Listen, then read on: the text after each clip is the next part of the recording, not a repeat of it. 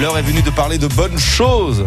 Peut-être avec modération aujourd'hui avec vous, Rémi Pupier. Vous allez nous parler alcool et prévention. Attention à l'alcool, on ne consomme pas assez avec modération. 25% des adultes français, soit 10 millions de personnes, dépassent le seuil d'alcool recommandé par la Santé publique France. On ne parle pas de conduite, mais là, de santé. Alors oui, on dit que c'est bien de boire un petit coup. Oui, mais un, pas trop.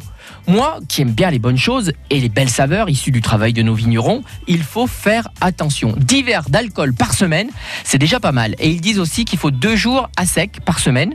Il faut penser aussi à l'addiction. Et dans la Loire, que disent les, les statistiques, Rémi? Alors certes, on boit deux fois moins d'alcool qu'il y a 50 ans. Et dans la Loire, certainement beaucoup, beaucoup moins que du temps où nous avions des mineurs. Car fut un temps, le village de la Ricamarie était le village où l'on buvait le plus d'alcool par habitant. Mais le temps des mineurs est fini depuis longtemps.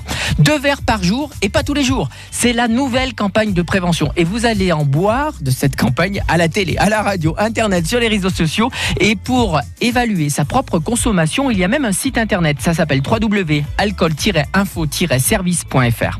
Alors, si les jeunes boivent beaucoup et les seniors boivent souvent, il va falloir faire attention car c'est vraiment une source de mortalité importante. Alors, sincèrement, il faut boire avec modération. Déguster moins, mais du bon, par exemple, et local. C'est mieux pour notre économie. Allez, dégustez le nouveau blanc du domaine de la Rochette avec modération et vous aurez une totale surprise. Je défie quelqu'un d'oser imaginer que c'est un vin des côtes rouennaises. Vive la famille Névon et régalez-vous avec modération. Rémi Pupier qui prend de la bouteille chaque matin. Merci Rémi et rendez-vous euh, demain.